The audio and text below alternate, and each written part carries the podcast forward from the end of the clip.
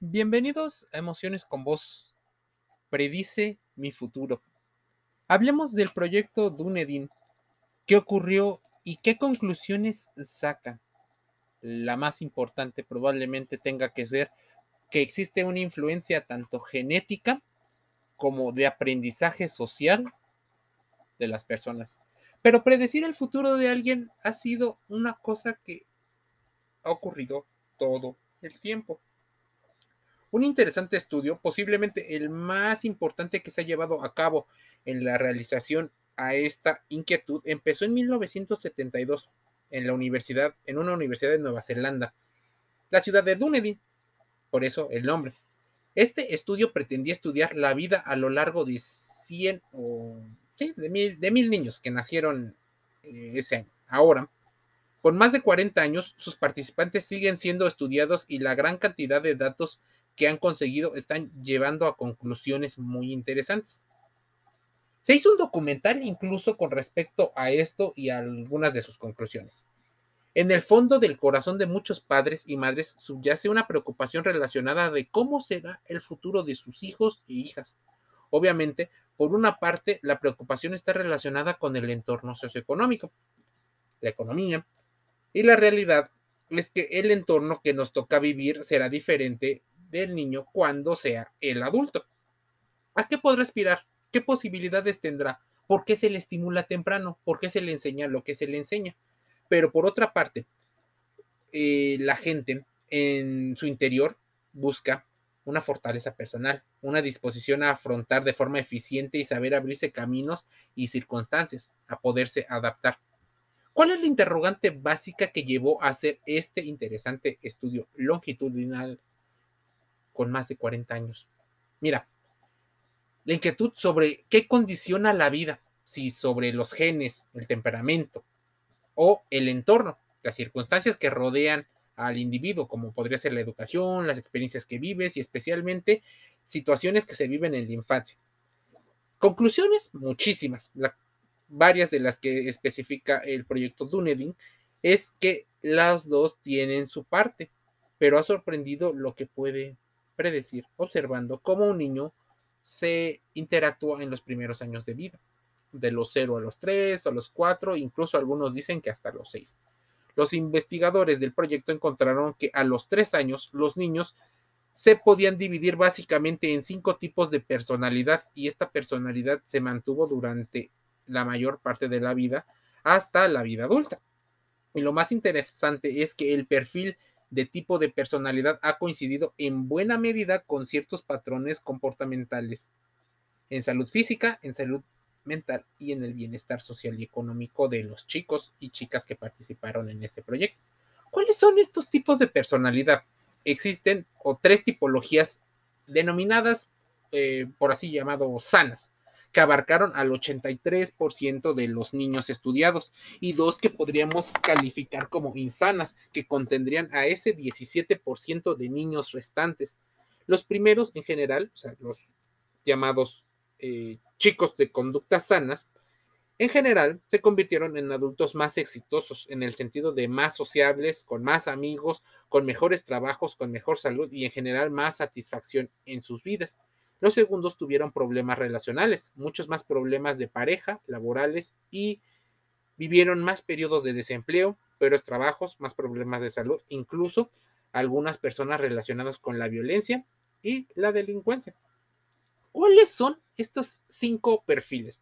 Y no significa que por el sesgo de confirmación busques que todos tus hijos sean como este tipo de situaciones, porque, como dice el mismo proyecto Dunedin, mucho depende de la genética, cosa que no puedes cambiar del todo, y del entorno, cosa que tampoco puedes modificar al 100%.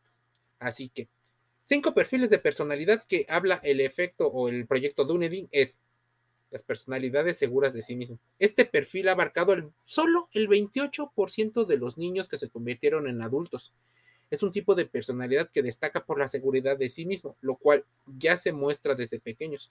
Suelen ser chicos más competitivos, asertivos, emprendedores, aceptan los desafíos y suelen tener una fuerte presencia donde se encuentran, que no quiere decir precisamente que sean muy extrovertidos o carismáticos y tampoco que tengan una personalidad del tipo malvado o de una triada oscura. Existen personalidades reservadas. Este perfil de personalidad sí suele ser más relacionado en la vida adulta con alguien más introvertido, pero no son personas paralizadas por su timidez. Debes de distinguir entre la introversión y la timidez. La introversión es un rasgo de temperamento que no es ni bueno ni malo en sí. La timidez sería el comportamiento retraído socialmente de las personas que siendo introvertidas también son inseguras. Mira, la tendencia del perfil reservado es la tendencia natural a estas personas a pasar desapercibidas, a hablar poco, observar mucho, pero cuando tienen que hablar actúan de manera fuerte y actúan socialmente, lo hacen y entienden que es necesario y hacen el esfuerzo. Este perfil de personalidad estuvo en el 15% de las personas.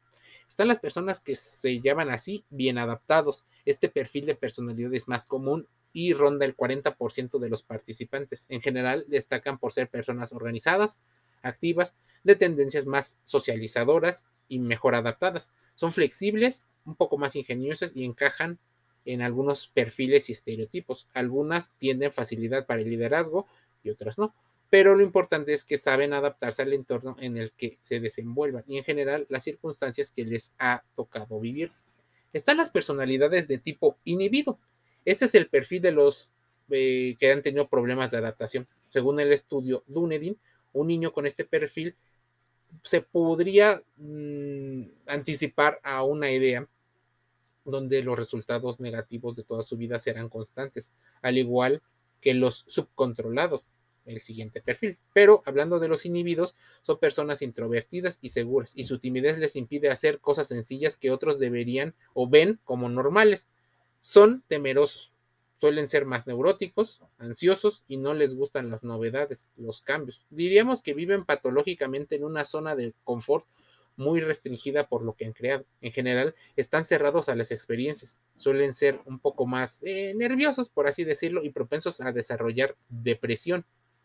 Se eh, estudió en el efecto, en el eh, estudio de UNEDIN, que estaban alrededor del 7% de la población. Las personas subcontroladas es un perfil que entraban un 10% de los niños, los cuales mantuvieron el mismo la misma personalidad de cuando era niño hasta la mayoría de su adultez. Como en todos los demás perfiles, es una personalidad marcada por esta información que dicta mucho de su genética, pero también de su entorno.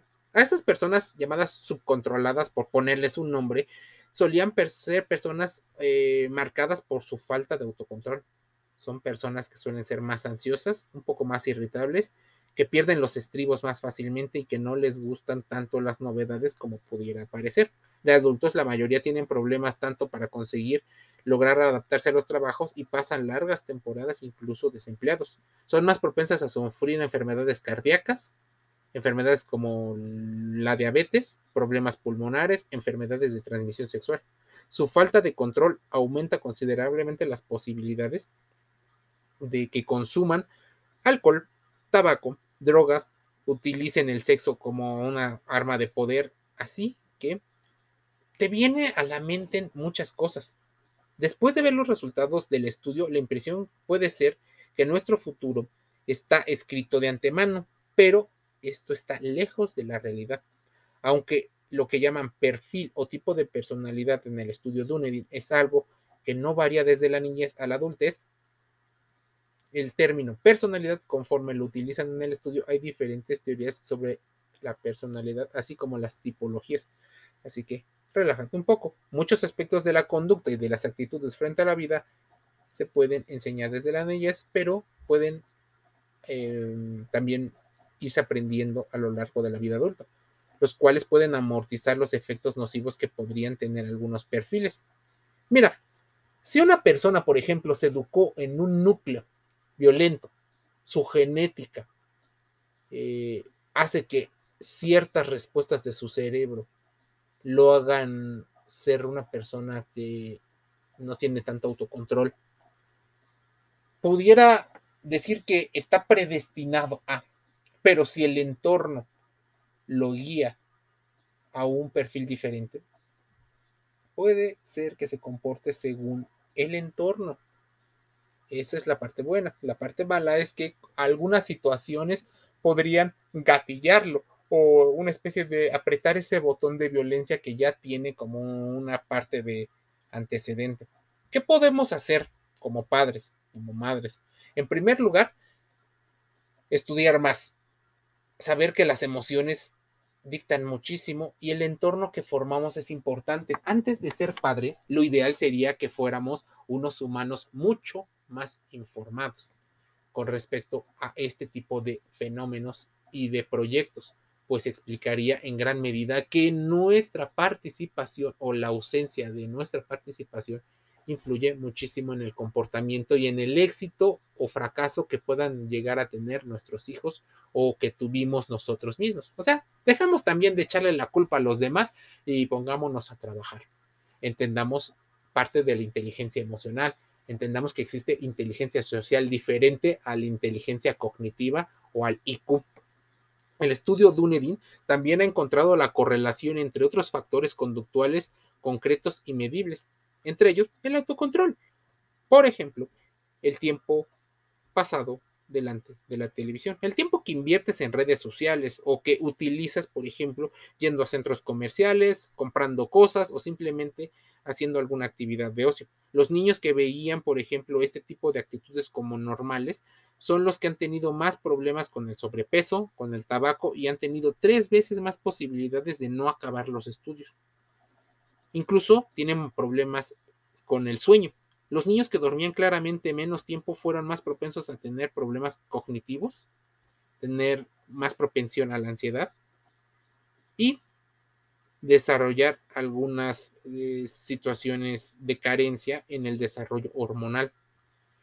Si esto no es suficiente, investigando sobre el proyecto Dunedin, te encuentras que existe un documental que explica los resultados del proyecto hecho eh, por la Facultad de Medicina de Dunedin en Nueva Zelanda, porque decidió estudiar lo que estudió y otro tipo de conclusiones. ¿Por qué algunos niños terminan siendo empresarios exitosos y ganadores? Incluso otros perfiles terminan siendo grandes individuos reconocidos en la sociedad, mientras otros se convierten en drogadictos, vagabundos y en el extremo personas que mueren de manera prematura por actos que hacen. Dado que los niños comienzan su vida llenos de felicidad y tal vez de inocencia, ¿cómo es que tantos pierden una especie de rumbo en sus vidas? Y no, no estoy hablando de religión, estoy hablando de ciencia. Si somos muy em, exigentes, debemos de investigar a Phil o Phil Silva y a sus colaboradores que decidieron realizar esa investigación con esos bebés. Los hallazgos muestran variedades y verdades fundamentales que impulsan el comportamiento humano sin importar el origen étnico, religioso, nacional, pero sí cuánto influye, por ejemplo, la alimentación, cuánto influye las horas de sueño, cuánto influye el espacio de privacidad que se le da a los, a los hijos, cuánto influye, por ejemplo, el tipo de liderazgo que tú tienes fuera de la familia como el que ejerces dentro de la relación que tienen con la pareja eh, padre-madre. Si existe padre o madre eh, eh, presencial físicamente. Por ejemplo, si se vivieron fenómenos complejos y de duelos, como podrían ser la muerte de algún familiar, la muerte de alguno de los padres, hermanos o incluso hasta la muerte de una mascota.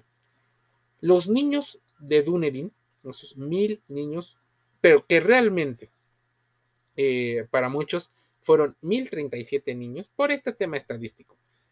Eh, fueron estudiados y monitoreados. Sus genes, su crecimiento, su bienestar físico, su psicología, sus altibajes emocionales, convicciones, situaciones criminales, éxitos y fracasos. El resultado longitudinal de Dunedin es un proyecto que se ha convertido en el archivo más rico y productivo del desarrollo humano. No es único, pero los mil de Dunedin es la comunidad de humanos más observada de toda la historia.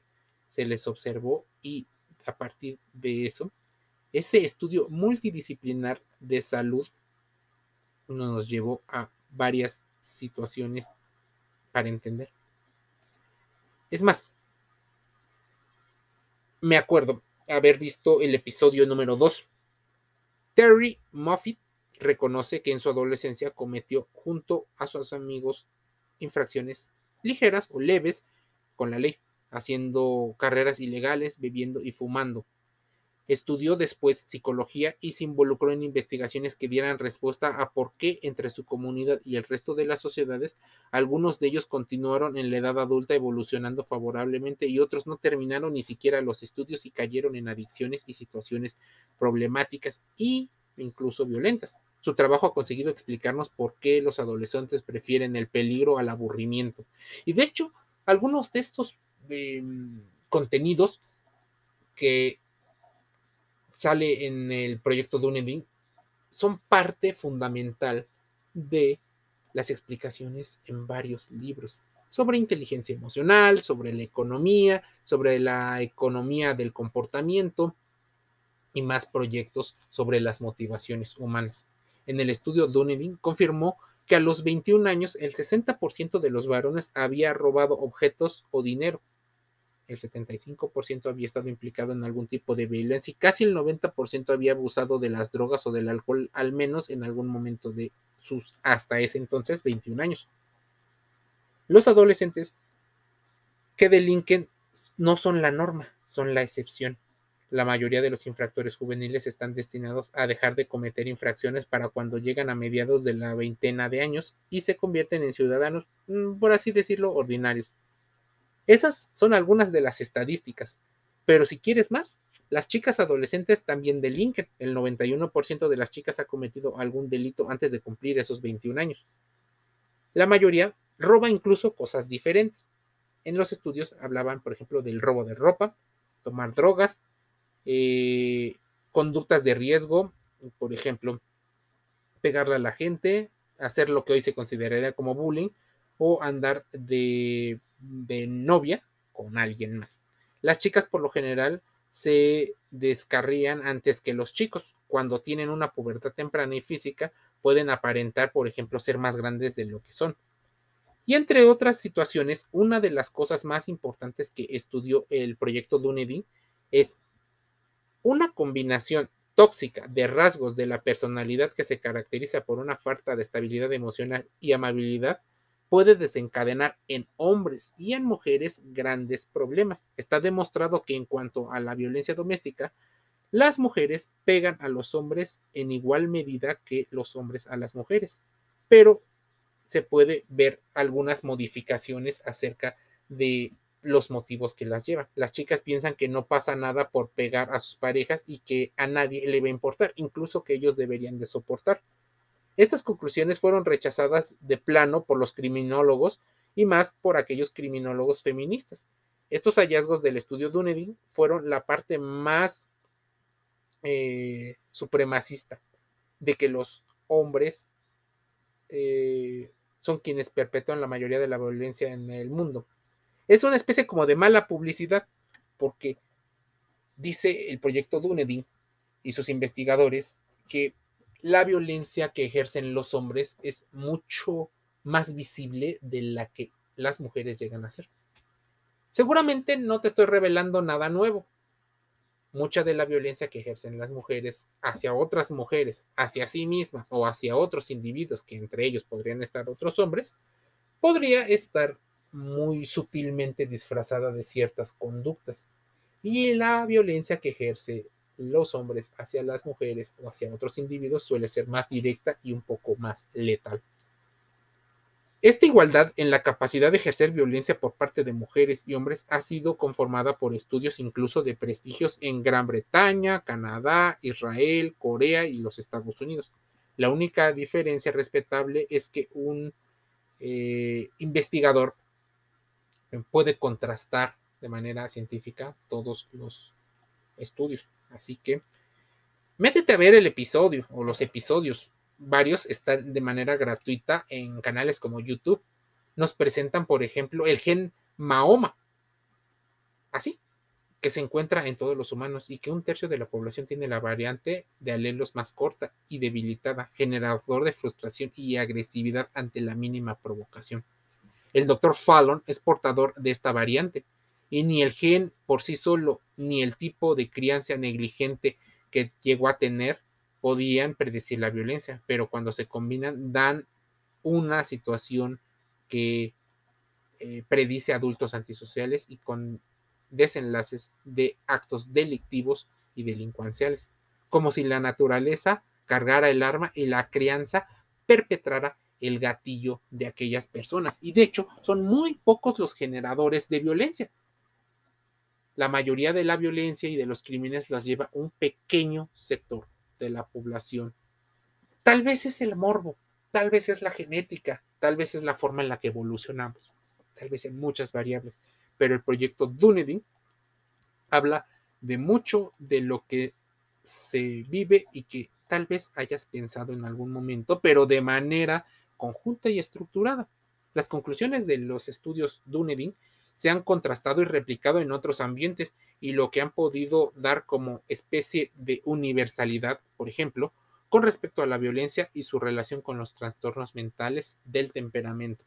Otro resultado es el referendo que confirma que el rasgo más influyente del desarrollo positivo de los sujetos se puede detectar ya en la tierna infancia. Incluso hablan del, del test del malvavisco para predecir en qué eh, resistencia tienen los niños a la frustración y la capacidad para dosificarnos las recompensas. Es la clave de parte de la vida.